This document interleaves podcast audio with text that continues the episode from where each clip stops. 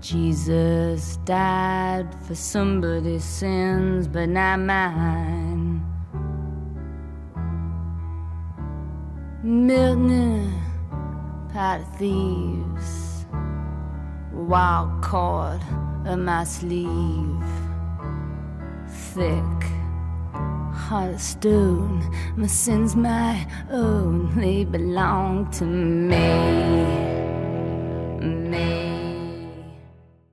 Bem-vindos a mais um Rede Poderosa de Intrigas. Eu sou Patrícia Quartarolo e estou aqui com o Caio Lima. Oba! E aí, Paty, beleza? Por aqui, beleza, e por aí? Tranquilo, tranquilo. Que- Desejando logo o final de 2019. Pois é, pois é. Vamos falar hoje de uma de uma mulher muito amada nas letras e na música, não é mesmo? Sim, talvez a que melhor tenha unido as artes, né, na história, talvez, É das verdade. músicas e das letras. É verdade. Quando ela foi perguntada se ela tivesse que escolher entre música e literatura, o que ela escolheria, ela disse que literatura. Ela é uma apaixonada pelas letras, é uma grande fã de Roberto Bolanho. Portanto, todos nós aqui nos reconhecemos. E a gente vai falar de ninguém mais, ninguém menos que Patti Smith. Perry Smith. Muito bom. A gente leu. Nós temos no Brasil, na verdade, quatro livros lançados dela, né? Até onde eu pude verificar, pela Companhia das Letras, todos, certo? Isso. O mais recente, que foi lançado acho que há um mês, um mês e pouquinho, foi O Ano do Macaco. Que na verdade ele escreveu durante 2016, certo? Isso mesmo. Vamos começar por onde? A gente quer falar dos quatro livros, é isso? Da obra dela no Brasil. Acho que a gente pode passar porque existe uma linha bem legal de como ela é recebida e também o fenômeno cultural Perry Smith que talvez seja maior num contexto do que o próprio livro objeto, do que as próprias palavras jogadas no papel, que é o meu ponto. Já tô dando um spoiler da- do meu ponto da discussão, mas eu acho que é interessante. A Perry Smith no Brasil, é, assim, quem gosta da música dela, e eu sei disso porque a Ju e o Bruno do Poderoso são fãzaços dela, como música e também na literatura. Mas quem conhece ela, conhece os álbuns, sabe que ela escreve músicas como ninguém, ela tem letras incríveis. É, ela tem um jeito com palavras que eu acho que, como você falou, acho que é aquilo. Ela tem esse jeito incrível de unir as artes, né? E a palavra parece ser o fio condutor de tudo o que ela faz, que é muito bonito. É, eu sei que nem toda a obra dela foi publicada no Brasil, mas a primeira que eu acho que gerou, que foi quem me apresentou para Smith, porque eu não conhecia ela como é, música, eu só conhecia ela como autora no começo, foi é, Só Garotos. Isso, eu acho que é a, a obra seminal dela, né? É a obra que define o que é Perry Smith nas letras, digamos assim, no convencional. Sim. Só Garotos, pra quem não sabe, é a história dela com Robert Mapplethorpe, que foi um fotógrafo meio. A gente pode dizer um fotógrafo underground, assim, de Nova York, dos anos 70, se eu não me engano. é, que virou um grande fotógrafo, virou um muito conhecido, muito famoso no mundo da fotografia e das artes. E eles se conheceram quando eles eram muito jovens em Nova York. Então ela conta a história deles juntos, mas também da- do momento ali de ebulição dos Estados Unidos, né? Das artes, das artes alternativas também. O que eu acho que moldou muito é, a artista que ela é. É, eu acho que ela pega uma Nova York completamente decadente e eu Uhum. acho que o, o espírito americano, de certa forma, ele passava por um processo de, de desencanto, né? Porque se você pega o momento que ela vai para Nova York e, e conhece e o Robert, é justamente quando os movimentos por direitos civis vão minguando, né? Hum, sim. Aquela, aquele sonho de Woodstock, ele vai morrendo, porque aquilo movimentou, tipo, duas décadas, basicamente, né? Desde os anos 50 você tem as lutas acontecendo e os movimentos artísticos proliferando, e nos anos 70 você pega uma cidade colapsada, uma juventude que se espalha pelos bairros pobres da cidade, né? Os aluguéis eram muito baratos, os Estados Unidos estava bem quebrado à época, e que tem que transformar aquela energia retraída, né? E aquelas aquela mistura de melancolia com vontade, né? Em algo novo. E eu acho que é a partir daí que a, a Patti Smith ela consegue tirar força para compor o que é a grande obra dela, né, que é o Horses de 1975, mas até lá ela passa por um longo caminho e eu acho que o Só Garotos ele me encanta muito por isso, tipo, ela mostra muitas facetas dela que quem só conhece a música como eu conhecia até o momento da leitura, é, fica não, não faz ideia, não imagina, né? Eu concordo. E o que eu mais gostei do livro, quando eu li a primeira vez, eu li duas vezes já, porque eu gostei tanto que eu reli, quase que na sequência, assim. É muito raro isso acontecer. Porque é uma, é uma semi-biografia, vamos dizer assim, porque ela conta alguns anos específicos, mas eu acho que ela, mesmo sem ter noção de tudo isso que a gente falou, né, dos Estados Unidos, eu acho que ela era muito nova ainda, ela não tinha tanta clare, é, claridade, assim, do que estava acontecendo no país como um todo, mas eu acho que ela ela tem muito. E eu acho que ela carrega isso até hoje, aliás. Ela tem muita humildade na forma como ela conta as coisas. Mesmo quando ela conta do, do, do sucesso que foi chegando aos pouquinhos, assim, porque eles não explodiram de um dia pro outro, né? Nem ela, nem o, o Robert. Foi meio que. Eles foram meio que experimentando ali o que era arte. Então ela meio que foi filha dessa, dessa geração que tinha muita liberdade, mas pouca oportunidade, né? Então eles podiam fazer qualquer coisa, mas isso não significava mais muito no, nos Estados Unidos. E eu acho que eu gosto da maneira como ela escreve, porque sempre sempre me pareceu muito despretensiosa. Ela nunca quis passar um ponto de vista. Pelo menos foi minha impressão quando eu li o livro. Eu achei muito leve, apesar de ter momentos muito tristes. É um livro muito leve, é uma leitura muito gostosa. É, e eu acho que ela tem camadas, sabe? Tudo isso que você falou da interpretação do país, ela deixa meio subentendido, mas tá ali de alguma forma. Eu achei incrível. Foi a minha primeira experiência com Perry Smith. Como eu disse, eu não conhecia a música dela. E de repente eu virei fã com um livro, que eu acho muito raro alguém conseguisse. E eu sinto que essa é a história de muita gente no Brasil, porque de, quando Só Garotos é, foi lançado aqui, eu só ouvia falar desse livro. Foi uma febre. Não sei se você lembra. É, o hype foi real, foi assim. Uma febre. Uma febre mesmo. Pois é. Acho que apresentou ela para uma nova geração. É, eu acho que marca ela também num nicho de. nicho entre aspas, né? Não que ela tivesse a intenção de ocupar esse lugar, mas eu enxergo que ocupa um lugar de memorialista que já vinha muito desgastado e ultrapassado, né, com biografias e autobiografias que ou eram limitadas a uma visão, né, muito limpa das pessoas que estavam ali registradas, ou tinha alguma polêmica muito séria sobre o que estava exposto e o que não estava, então você nunca conseguia confiar plenamente no que estava registrado. E ela chega colocando a visão dela de uma maneira muito despretensiosa, né? Você vê que aquele exercício de contar a história dela tem um, um, objetivo primário, que é uma coisa que ela havia prometido ao Robert, mas tem um, um exercício de, de amor às letras mesmo e de reconhecimento de cada passagem da vida dela, da importância que aquilo teve, de como ela lidou com aquilo tudo que estava acontecendo, como se escrever fosse uma experiência né, da, da, memória e você pega ela, logo justo ela, que talvez seja o maior ícone, numa linguagem bem coach agora, o maior ícone disruptivo da história estadunidense.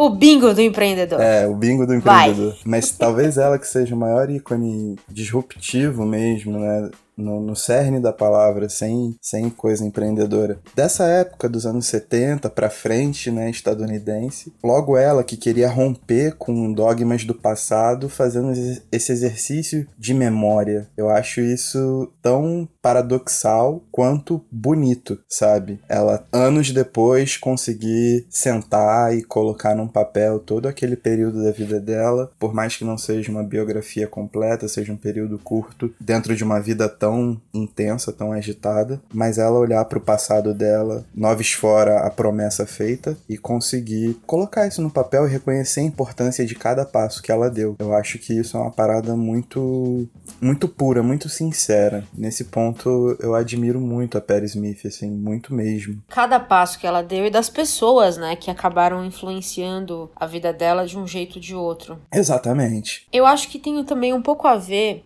só garotos para mim eu acho que tem um pouco a ver também com a maturidade. Eu acho que quando a gente é jovem, todo mundo tem, ou a maioria das pessoas tem aquela sensação de eu vou corrigir uma coisa que tá errada, eu vou quebrar tudo, eu vou. Tem aquele momento de rebeldia, mas eu também acho que à medida que a gente vai ficando mais velho, a gente também consegue olhar o passado diferente, com outros olhos. Eu acho que é isso que ela trouxe em Só Garotos, sabe? Eu acho que se ela tivesse escrito esse livro, sei lá, na década de 80, eu não sei se ele seria tão bom. Não. Talvez não. Porque tem ali um pouco disso dela ter degustado essas lembranças. Tem muita coisa que ela escreve no livro que são lembranças dela, né? Então, assim, a lembrança, obviamente, ela tem um viés. Ela tá contando o lado dela. Mesmo as conversas que ela teve com o Robert, que ela descreve, é, é o que ela lembra. Então, pode ter trechos que sumiram e tudo mais. Mas mesmo assim, ela consegue ter uma história completinha ali. Ali a gente entende muito bem o que ela quis dizer com o livro. Eu acho que se fosse na década de 80, talvez ainda tivesse muito novo e ela quisesse colocar cada frase, cada, cada vírgula, e aí o resultado não sei se seria tão, tão interessante. Eu acho também que tem aquela coisa, na década de 80 era efervescência do punk, né? E ela era a cara americana, né? A cara estadunidense desse movimento, né? O, o Horses é considerado o álbum pré-punk. Foi o que deu origem a todo um movimento contracultural que levantou N outras questões que estavam meio abaladas num momento de transição muito muito grande, muito sofrida, principalmente, né, para quem fazia parte da contracultura como um todo. Então, se ela tentasse colocar isso no papel, de alguma forma estaria cheio de vultos daquele tempo. É, o exercício dela escrever hoje, né? Esse livro acho que foi escrito em 2010, se eu não me engano. O, o exercício dela escrever esse livro nessa década, ele é muito importante por essa esse olhar para o passado e foi o que você falou, a maturidade, a reverência a tudo que ela passou, a todas as pessoas que ela conheceu, principalmente ao Robert, um olhar maduro sobre a relação de dois jovens em meio a uma Nova York completamente underground, completamente maluca. Tudo isso é muito especial e talvez é isso, a gente só poderia ver dessa forma depois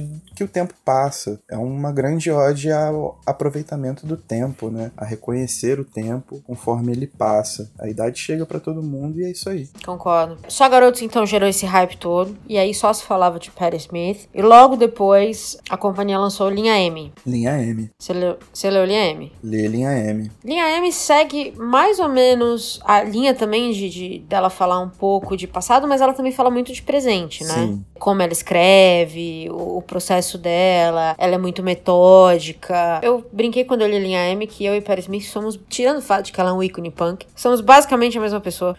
porque ela é muito metódica. Então, se ela vai no restaurante, ela senta toda vez na mesma mesa, ela come a mesma coisa, do mesmo jeito. E eu faço exatamente isso também. Eu sou uma pessoa de, de manias. E aí eu tava lendo aquilo e falei, meu Deus, ela bebe café como se fosse água. E acho que nós dois podemos reconhecer isso. Então é muito interessante como ela se coloca é, alcançável em linha M.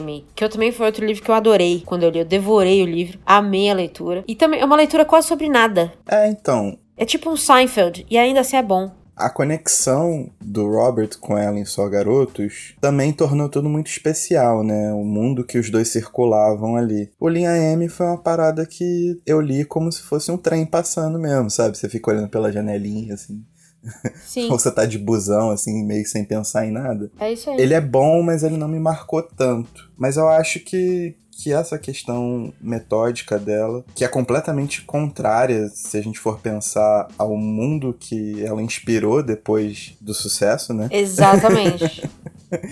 É, ela não é nem um pouco caótica. Ela não é. Talvez caótica no pensamento, porque É. a gente vai vendo nas outras. Ela é fã de na Bolanho. escrita dela. É, e, e assim, no ano do macaco eu acho que fica um pouco claro que ela tem às vezes uns pensamentos caóticos. A cabeça dela viaja, assim. Mas eu acho que essa é uma forma dela controlar isso. É esse metodismo, digamos assim, que ela cria no dia a dia. E eu achei o Linha M uma, como se fosse lendo um diário, assim. Eu achei incrível porque você pode ver o processo. Eu gosto muito disso. Eu gosto muito de ver um processo de um autor. E ela é muito aberta sobre isso. Ela não tem aquela frescura de eu sou uma artista e eu não vou. Vocês não vão saber de nada. Eu, eu gostei bastante de Linha M. Concordo, eu não gostei tanto quanto Só Garotos, mas gostei bastante de Linha M também. Achei muito bom. Eu acho que Linha M marca, talvez, o ponto de interseção em que ela é literatura, sabe? Eu acho que Só Garotos, ela é uma narrativa muito poética acerca da memória, que é um- uma base muito forte da composição dela e da poesia que ela faz. Eu acho que o Linha M marca a Patti Smith literata, digamos assim, Pode ser, faz sentido sim. porque eu acho que é isso, é como se fosse uma inflexão, você tá dentro do cotidiano criativo dela, das manias que ela tem, e ela faz questão de te contar isso para que talvez é, é uma forma de reflexão dela, é um livro é, bastante reflexivo, porém talvez ela queira te passar uma imagem imagem de que eu sou assim, eu escrevo assim, é por isso que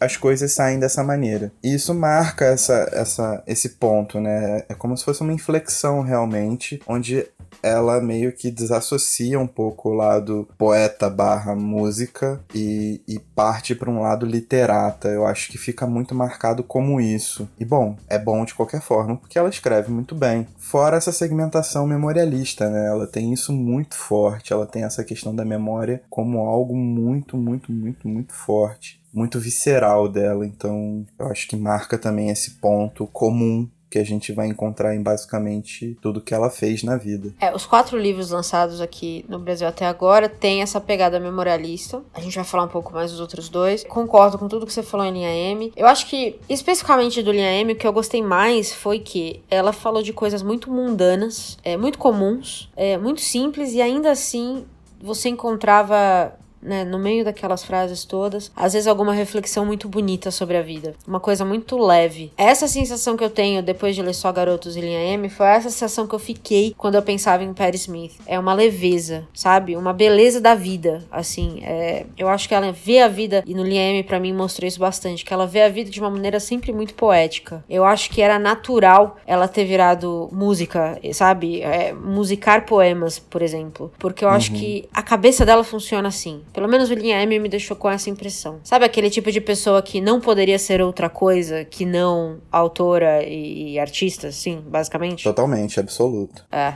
Eu acho também que tem uma parte muito interessante, uma parte não, né, um ponto muito interessante a ser ressaltado, é que a vida dela é marcada por perdas muito fortes. É.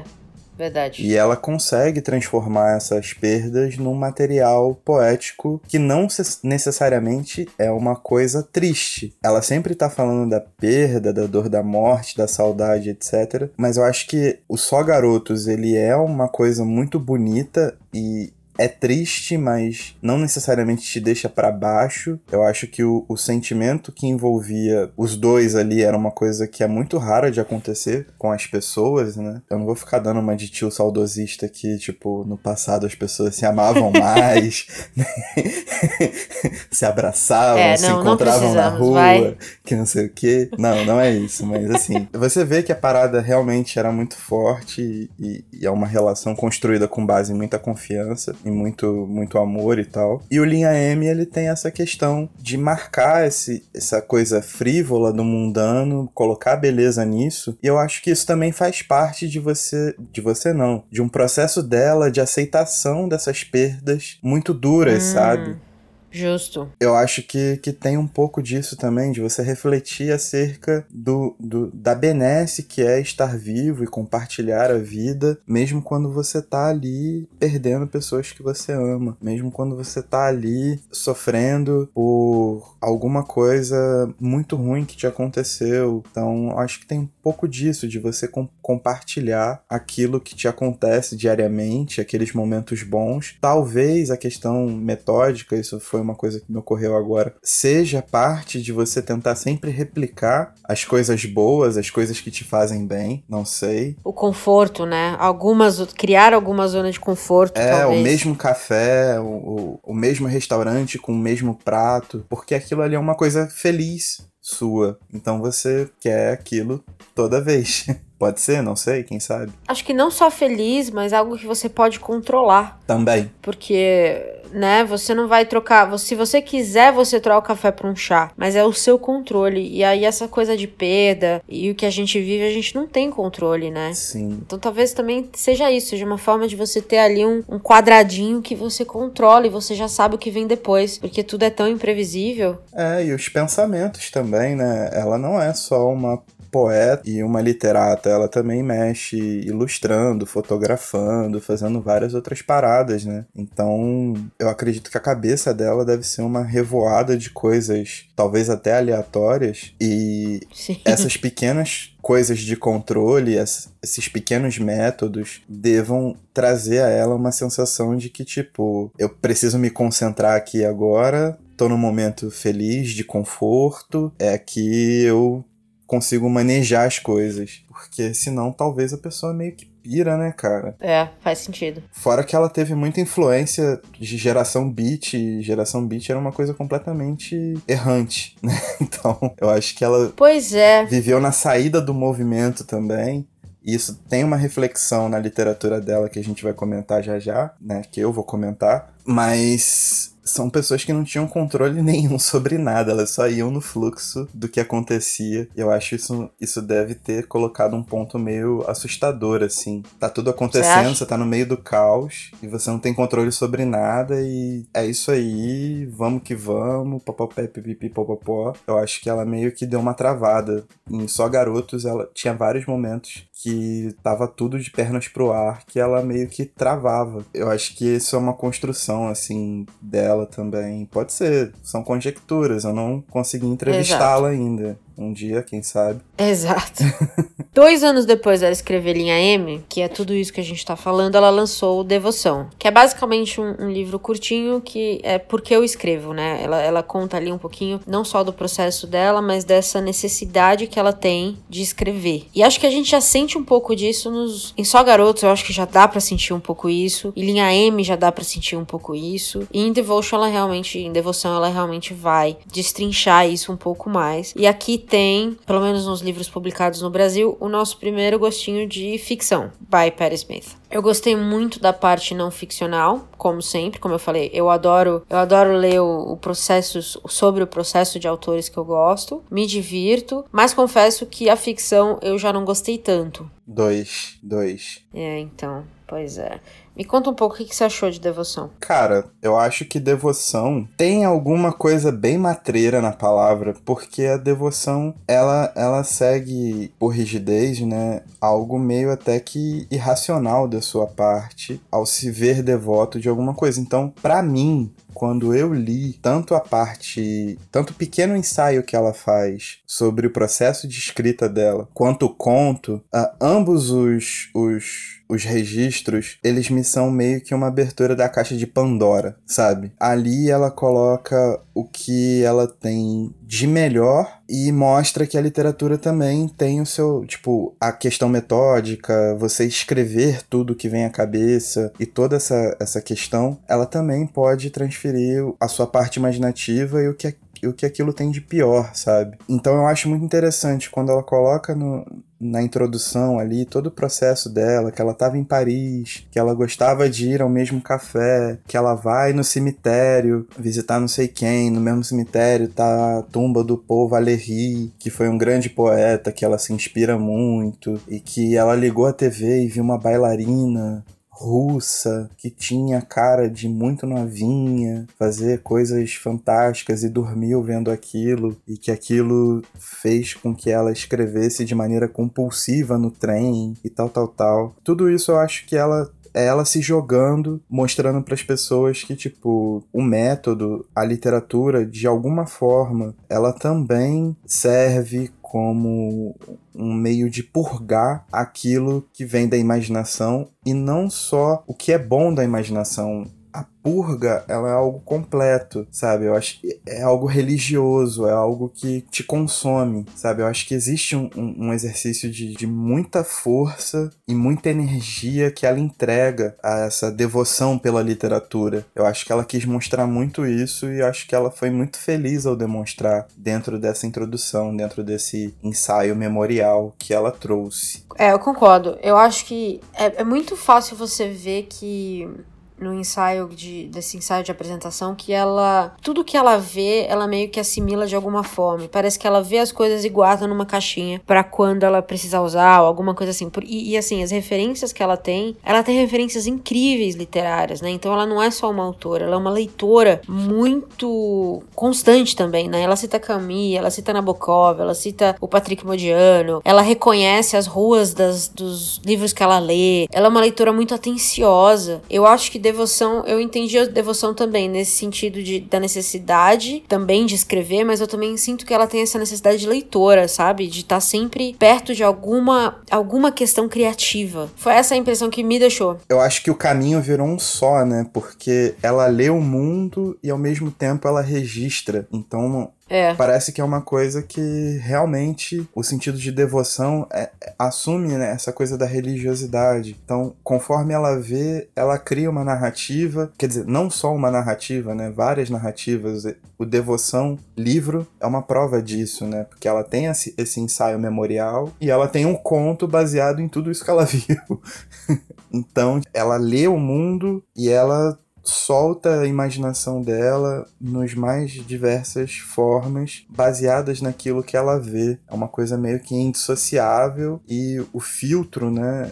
Já nem tem filtro mais, assim, tipo, ela só vai no fluxo mesmo, como se fosse uma, uma necessidade, uma parada muito, muito intrínseca a ela nessa altura da vida, né? Porque Devoção é uma parada muito recente também. É, nesse sentido, eu acho que Devoção é um livro muito diferente. Sim. É, do que a gente costuma ver por aí quando autores querem escrever sobre o processo. Porque ela, ela tem um conto ali, uma, uma, uma ficção, uma ficção, e ela, e ela mesma já destrincha como ela chegou naquela história. No, no, mesmo, no mesmo livro. Então você tem ali processo e resultado tudo junto. Normalmente o que a gente tem quando a gente vai conhecer né, o processo de autores são, são livros separados, é um autor dando uma entrevista eu acho que nesse ponto a Perry Smith ela é muito aberta, sabe? Ela é muito. É, ela não tem essa questão de eu sou uma artista e a minha arte é, é fechada. Ela, ela, abre, ela abre demais essa criatividade dela pro público. E eu acho isso muito impressionante, porque não é o comum, eu diria. Ela é muito ativa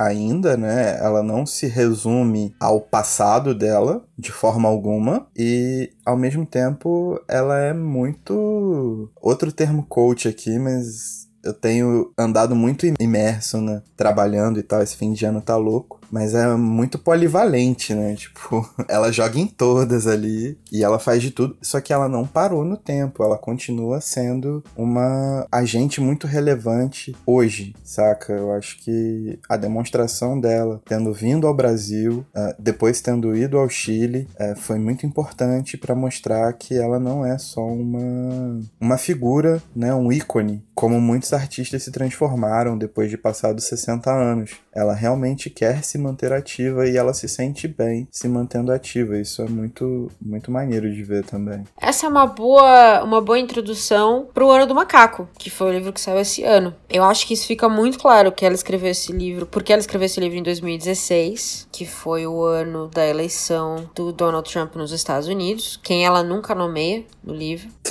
e também quando ela perdeu um grande amigo, e ela meio que leva a gente quase pelo ano todo da vida dela, nesse mesmo estilo estilo memorialista que a gente que a gente gosta. Ainda assim, eu já vou dar um spoiler de que não gostei muito de O Ano do Macaco. Eu acho que a gente vai terminar esse podcast falando do que a gente não curtiu, porque se a gente falou muito bem do começo de Devoção, só dando um passinho para trás, o conto já não é a mesma coisa, né? E como os dois livros foram lançados de maneira quase simultâneas, eu acho que quem pulou de um para outro já meio que pulou, no caso a gente, É. A gente já pulou meio tipo, putz, mano, tipo, só garotos e linha M, pô, tipo.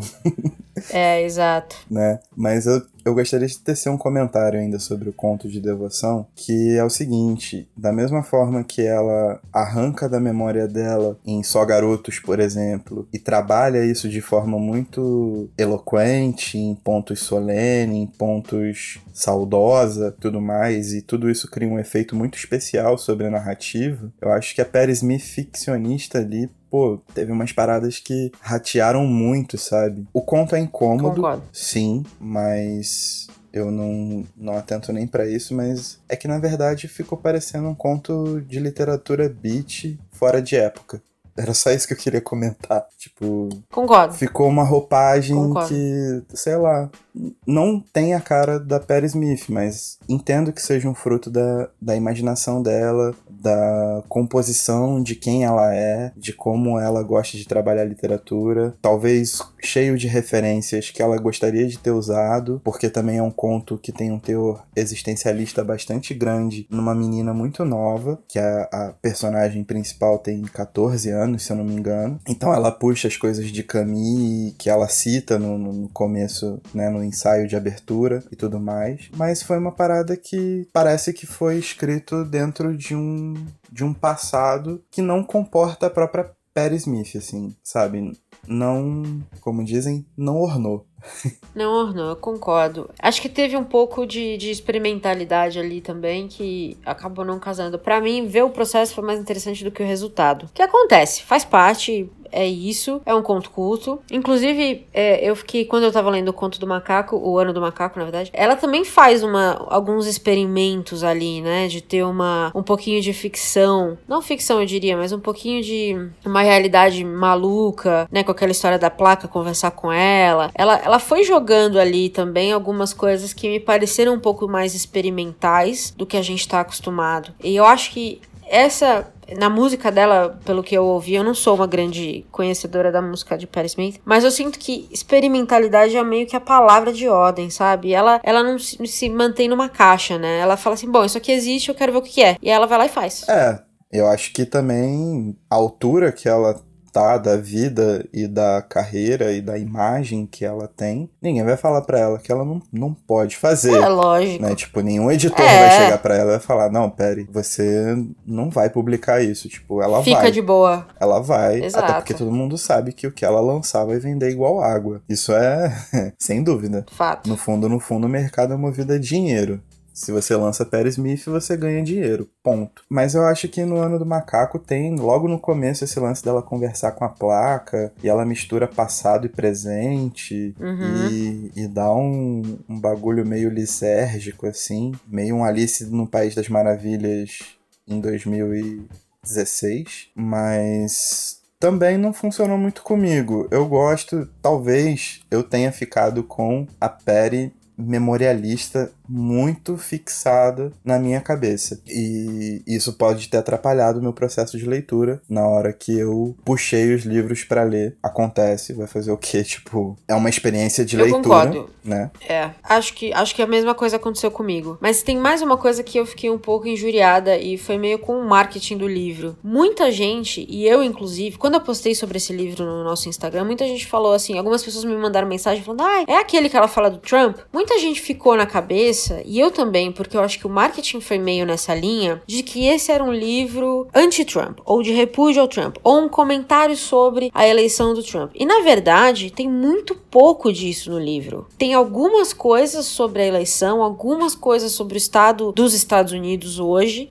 ou em 2016 mas eu senti que, na verdade, o cerne do livro não era nem um pouco o, o, Trump. Era, né, ela, ela pegou um ano da vida dela, e que foi um ano triste, de novo, foi uma perda que ela sentiu muito profundamente, e não foi a eleição do Trump, foi uma perda de um amigo de décadas. E ela, e ela meio que vai contando aquele ano, como ela superou aquilo, como ela passou por aquilo, tudo que aconteceu. Então, eu achei que o marketing desse livro, ele deixou um pouco a desejar, porque ele criou um pouco uma expectativa que não era real. Não sei, se teve essa impressão também? Tive, absolutamente absolutamente essa impressão, gostaria de ressaltar que durante o ano, todos os livros que foram lançados ano passado ou esse ano e que a gente trabalhou aqui no podcast, meio que tiveram uma marquinha assim, né? Se você for pensar bem, trazendo para os mais recentes, o Máquinas Como Eu foi vendido como um quase distopia futurista, que não sei o que. A gente leu, meh. E não era. Pelo contrário, né, do Máquinas Como Eu, a gente pega, por exemplo, o A Morte, o Meteoro, do Joca Rainer Terron. Abraço, Joca, valeu por compartilhar a gente. Você é o cara. Amamos! Mas assim, o livro dele também foi um sucesso midiático que foi resumido por aqueles blurbs, né, e aquelas frases de efeito moral. E quando a gente leu, no meu caso, eu reli, foi falar sobre ele, tipo, os assuntos eram intermináveis e muito mais profundos do que a premissa pedia e do que a gente podia observar por um livro de 120 páginas, nem isso. Então eu acho que está sendo também uma tônica do mercado querendo dar uma incendiada e vender coisa, porque esse livro da Perry aconteceu a mesma coisa.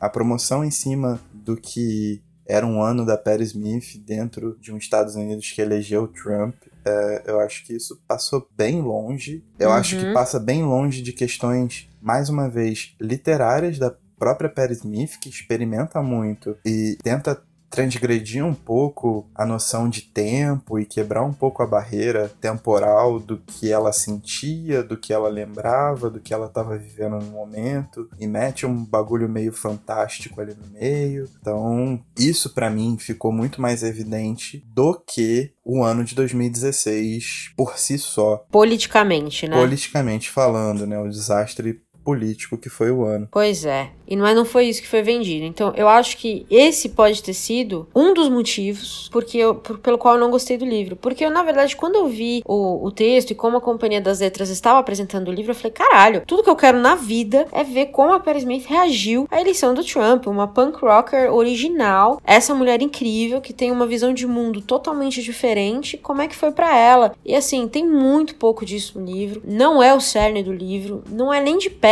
o cerne do livro, aliás. É, então eu acho que talvez isso também tenha acabado um pouco ou diminuído um pouco a experiência de leitura, porque minha expectativa não era muito próxima do que, ia, do que eu ia receber, né? Então acho que isso também pode ter sido um, um, um problema, pelo menos para mim. Como uma pessoa gosta muito de política, eu queria ver isso e aí não teve. É, eu acho que tem uma quebra de expectativa geral, né? Às vezes acontece por culpa nossa, ou às vezes acontece por culpa da pior instituição do capitalismo que se chama marketing. Não fala isso, pô. Eu trabalho com marketing, vá merda. Porra! Um pouco de fogo amigo pra... Eu vim aqui pra ser insultada. Um pouco de fogo amigo porque Natal não podcast é vai feliz. acabar. Acabou o podcast. não venho mais. É só para quebrar o clima de Natal e de Ano Novo e todo mundo desejando coisas boas. Eu tô desejando seu desemprego, Paty. que horror! Ai, Mas é Deus. bem isso, cara. Eu acho que a gente criou uma expectativa muito grande também. São dois livros em sequência, apesar do Devoção ter saído pela tag, né? Mas aí a pra tag é só para assinante e não é uma coisa tão acessível a todo mundo, ou também não é uma coisa tão benquista, no meu caso, perdemos um possível patrocinador, inclusive. Mas. Eu assino a tag, pô. Mas eu não. Qualquer dia a gente conversa sobre isso. É, a gente pode fazer um. Eu tô indo contra tudo que você vai falar agora, depois desse comentário. Tudo vira pauta de podcast, né? Tipo, assinaturas. Tudo vira pauta, de... né? Pois é. De livros mensais.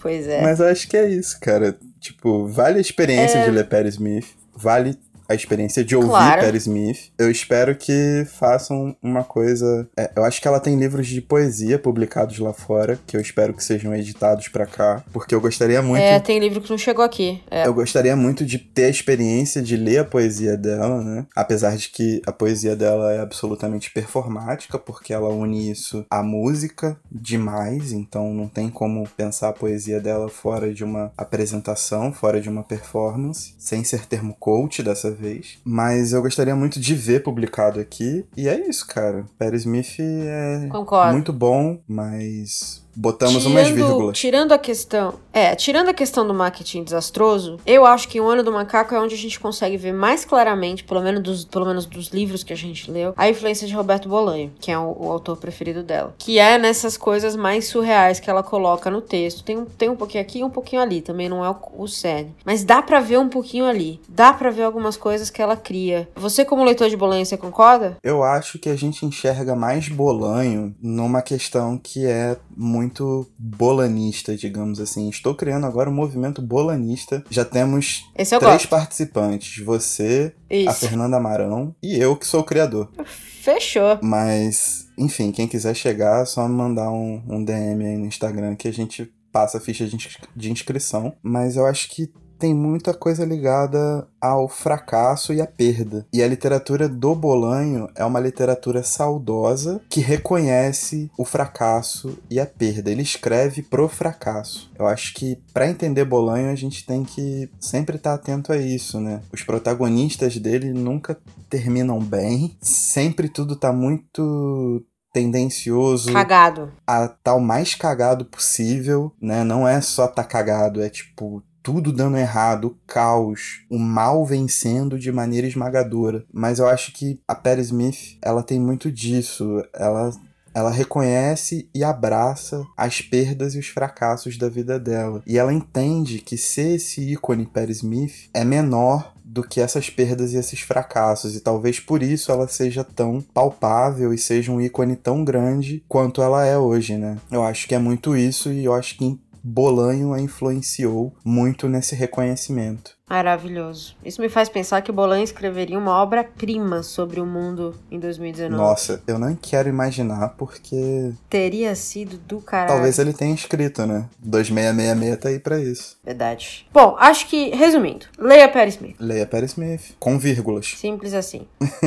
é verdade escute Perry Smith, leia Perry Smith, pa passe a palavra de Perry Smith para frente, vale a pena. É, é uma baita autora, ela é apaixonada pela literatura, acho que como nós e como quem nos ouve, espero. Então vamos deixar aqui o gospel de Perry Smith para vocês. Leiam Perry Smith, basicamente é isso. A devoção está aqui. Meu Deus do céu. E, e, acho que é isso, né? Encerramos? Passamos a palavra. Encerramos. Acho que encerramos com. É isso aí. Chave de ouro. Então, tchau. Adeus.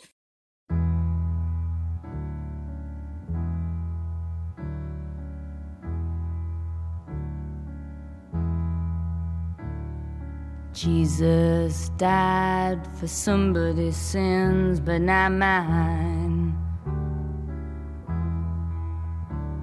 Milton, pot of thieves, wild cord of my sleeve, thick heart of stone.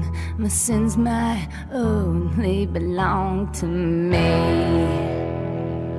me.